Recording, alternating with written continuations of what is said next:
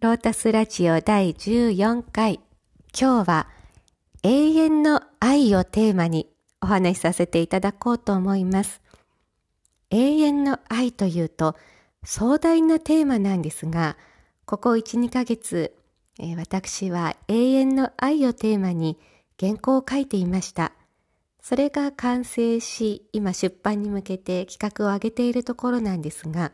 そのタイミングで韓国ドラマの愛の不時着というのをここ数日集中して見てまして、この愛の不時着で感じたことが自分自身が書いた永遠の愛に通じるものがあるなと思って、それでお話をさせていただくことにしました。えー、私はもともと韓国ドラマがめちゃめちゃ好きでハマっていて、なので大抵の、まあ、あの、おすすめされた韓国ドラマだったら、まあ、あの、見るようにしているんですが、今回、愛の不時着おすすめっていうのは友人の静香さんでした。静香さんが、まあ、公開記事で書かれていたので、静香さんのおすすめですと、まあ、あの、お名前出させていただきますが、あの、正直静香さんのおすすめじゃなかったら、私見ませんでした。というのも、申し訳ないんですが、私9話ぐらいまで全然面白いと思えなくて、これはもちろん私の個人的な感想なんですが、私がちょっとハマるパターンじゃなかったんですね。まあ大体私が好きなのは時代劇で、まああの、トーンイとか、あとは今チャングムの誓いだとか、うん、あとは債務団とか、そういうカンドラが好きなので、まあ、現代もので、しかも北朝鮮と韓国、もうあの38度線で分離されているところに住む二人が運命的に出会っての恋愛のストーリーというと、まあ、あの、ちょっと自分自身もハマるのか不安だったんですが、結局のところ、静香さんが面白いというなら見ようということだけで、まあ全16話なんでね、もう見倒しましたが、10話目ぐらいから急にもう本当に、ああ、さすが静香さんがおすすめするだけあって、内容が濃いなと思って食い入るように、えー、見させていただいたんですが、で、これ今まだ最近あの再生回数1位とかでこれから見られる方いらっしゃると思うのであんまり内容には触れたくないんですがまあ最低限のストーリーだけシェアさせていただくともう現代なんですよね時代としては。現代で、えー、北と南に分かれていて一生本来だったら出会うことがない2人けれども、えー、韓国の女性実業家のユン・セリさん。セリさんがパラグライダーで、まあ事故に巻き込まれてしまって、竜巻で飛ばされて不時着してしまったところが、まああの国境のあたりで、そして韓国に戻ろうとしたところ、逆に北朝鮮に入ってしまって、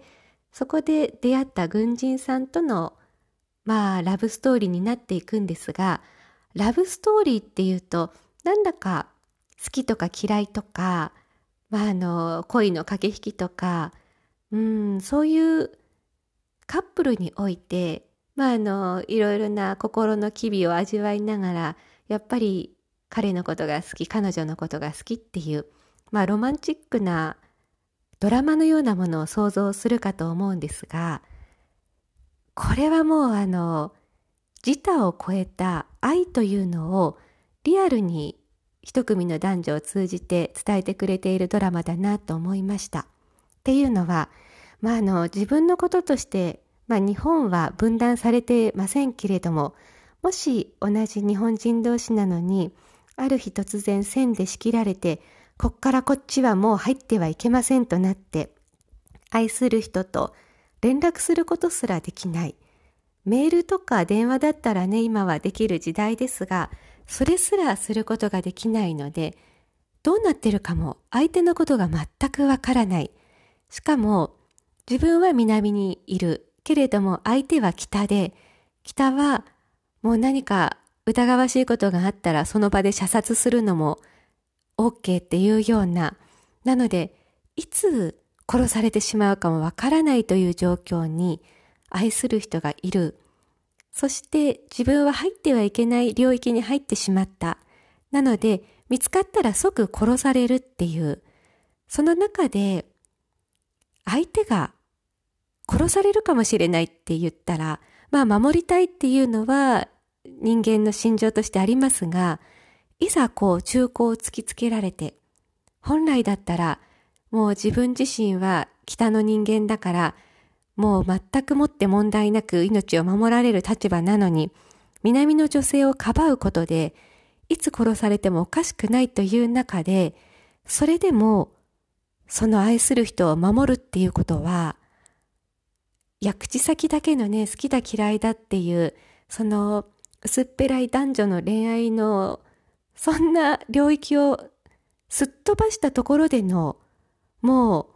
そのフィールドでの関係性なので、もう嘘はもうあっという間に暴かれる。嘘は通用しない。うん。そんな中で男性がもうこの女性と一生離れることを思ったら、もう、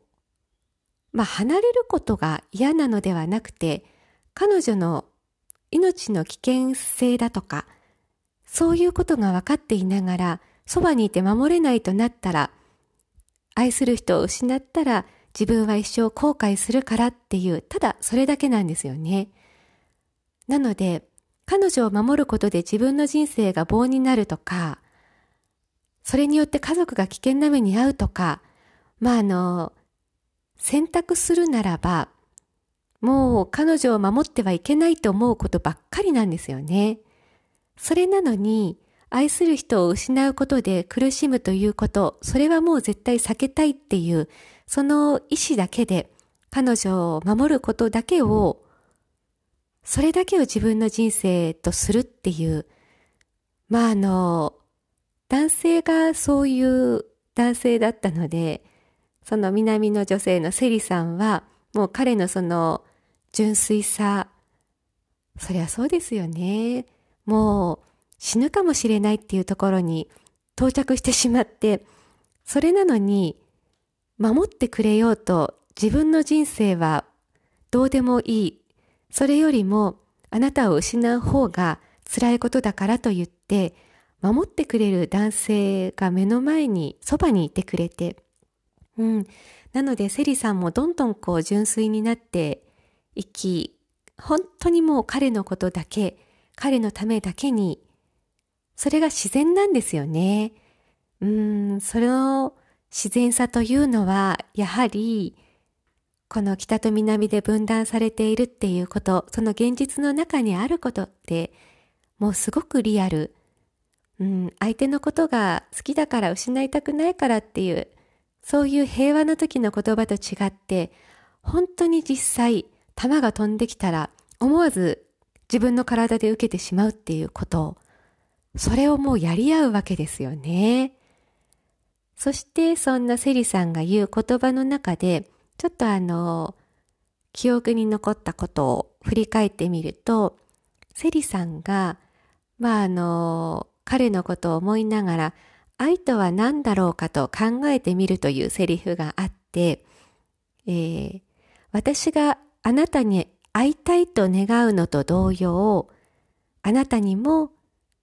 私に会いたいって願ってほしいと思う。それが愛だろうか。それとも、私に会いたいなんて、そんな気持ちが湧かないほど、あなたが幸せでいてくれたらいいなって思うことが愛なのだろうか。もしくは、どんなに辛いことがあったとしても、離れるぐらいなら、あなたと会うことができるなら、辛いことですら構わないと繰り返してもいい。そう思うことが愛なのだろうかっていう問いかけがあったんですね。で、普通だったら、まあ、あの、愛し合ってるっていうことは、お互いが通じ合っていること。私があなたに会いたい。あなたも私に会いたい。そう思い合えるって幸せだよねっていう。まあ、それも確かにそうなんですが、そんな軽い話じゃないんですよ。もう会ってはいけない。もう38度線越してはいけない。そんな二人なので、会えたらいいって思い合えるって素敵だねなんてそんな甘いものではない。どうせ会うことが叶わないなら、いっそ私のことを忘れてしまえるぐらい、あなたが幸せであってくれたらいいなって願う。これは本当に、セリさんの三択の中でこれが愛だなと私は感じました。本当に幸せでいてほしい人、うん、まあ母親としては子供がそうであったらって思うんですけれども、やっぱり愛する人が幸せであってくれたなら、後のことっておまけみたいなものなんですよね。うん、まあ、母親だと割と自然にそういう感情が湧きやすいんですが、赤の他人の男性、女性に対してそういう気持ちが湧くとしたら、これは本当に大きな愛。なので、ラブストーリーって言ってもなんか男女の愛の世界だから、それを超越した、もう相手がいなくても一人でパーフェクトっていう、だからあの仏教でもそうですよね。あの、愛する人を愛し合いなさいっていう、そういうものではなくて、えー、自分自身が愛になる、愛そのものである。うん、なので、相手を求めることは一切ないのが仏教なんですが、じゃあ逆に相手がいちゃいけないのかっていうと、それに関しては、ロータスラジオで以前、真実の愛という回でご紹介いたしましたが、ベトナムの前奏、ティクナット・ハン氏がおっしゃっているように、相手がいるかいないかは関係ない。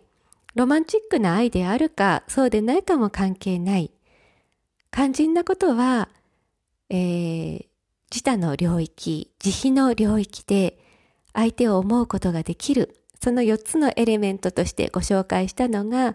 まあ、慈しみの心、慈悲の心、排除することがない。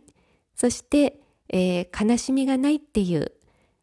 えっ、ー、と、いつもこのラジオは私はぶっつけ本番で思いつきで言ってて、あの、今も真実な4つ言いますねって言った後意外とスラスラ出てこないことに気づいたんで、真実な愛の回をもう一回聞いていただきたいと思いますが、うん、あの、もう相手がいるとかいないとかは関係ないんですね。で、この愛の不時着を見ていても思うんですが、もしセリさんが彼に会うことがなかったら、セリさんがここまで純化されていったかっていうと、無理だったと思いますね。うん。実業家として成功する。けれども相手を思いやるとか慈しむっていう心、発母大心、母大心を欲する。欲するじゃなくて発動するの発ですね。はい。そうなるのは、一人では無理だった。なので、相手を通して順化していったということ。なので、仏教でも目指すべきは、まあ、あの、排除しないことですね。うん、相手がいようがいまいが関係ない。けれども、相手がいてはいけないという、私自身は、えー、もう、こう、僧侶の修行として、もう一切のこう、誘惑をするような異性とは交流しないというようなのが、上座部仏教の、私自身というのは上座部仏教の僧侶の方々の、えー、生き方として、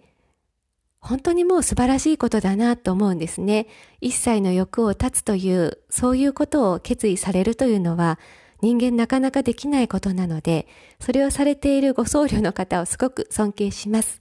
私自身は僧侶であっても、まあ、あの大乗仏教、もともと再退が許されている時代の僧侶なので、家族ももともといましたし、もう一生独身で異性に触れることなくという、そういう決意のもとの出家とは違うので、上座部仏教の方々の一切のもう異性に対しての交流というのを断つという、そのご覚悟はもう頭が下がるなと感じるんですが、個人的にやっぱりその相手がいることで、さらに自分自身が磨かれるということ、それをこの愛の不時着というドラマで見させていただいたと思います。うん。で、あのー、セリさんのセリフの中で、人生には忘れられない3人の人がいる。1人は窮地を救ってくれた人。2人は窮地に置き去りにした人。3人目は窮地に追い込んだ人。この3人は忘れないっていう言葉があって、うん、確かにそうですよね。実際インパクトが強い。まあけれども、追い込んだ人とか置き去りにした人へのね、恨みつらみというのを残してもっていうところで、印象に残ったのが、窮地を救ってくれた人の存在は忘れないっていうこと。これは本当にこのドラマを通して一貫して、愛なんですよね。窮地を救ってくれる人っていうのは。なぜなら、人間は自分が問題ないとき、自分に余裕があるときは人に優しくなれます。けれども、自分自身も危なくなる、窮地に立たされるかもしれないという中でも、相手の窮地を救える人、もうこれは嘘がないですよね。なので、そういう人に出会ったセリさんが、もう、相手に対しての純粋な思いをずっと持ってるというこのストーリーがもう本当に切ないんですよね。で、まああの最後どうなるかは言いませんが でもあの普通で言ったらね、統一するまで会えないとか、もう本当に連絡がつかない。いや実際本当に連絡がつかないので、ドラマで見てても辛いですよね。たった一言元気でやってるよって聞けたらいいのに、生きてるか死んでるかもわからないという中で、うん、戦争中日本人もそうだったかと思いますが、本当に安否がはっきりしない時というのは心がざわざわする。そういう状況で一生相手を思い続ける人生が幸せかどうかっていう視点で見てしまうと切ないですよね。うーん。そうそう。なので、いや、こんなに一生会えないぐらいだったらその思いは胸にしまって、そして他の人との暮らし、そっちを大事にしていって一生会えない人は思い出としてしまうっていう選択肢もあるかと思うんですが、うん、どこまで話していいか難しいんですが、ちょっとネタバレになってしまうかな。この私はセリズチョイス。これがセリさんのね、あのドラマの中での会社名なんですけれども、セリズチョイス、セリさんの選択って本当に素晴らしいなっていうか、選択してる感がないんですよね。もうあの、自然な流れ、抗えない流れに従ってもうこうだよねっていう、それを受け入れる覚悟っていうのが、結局はセリズチョイスになってるかと思うんですが、うん。なので、愛する人がいるのにその人を忘れて生きていくっていうことは、セリスさんのセリズチョイスではない。そして、会えることを願わないともう生きていけないっていうことで、会えることを願う。それが、まあ一生独身であって、一生結婚できない。けれども、それは問題ではなくて、単に思う人がいる。その人を思うのみっていう、その純粋さ。うん、これは普通の現代ドラマではなかなかない描写だったなと思います。で、えー、ここまで何を話したか、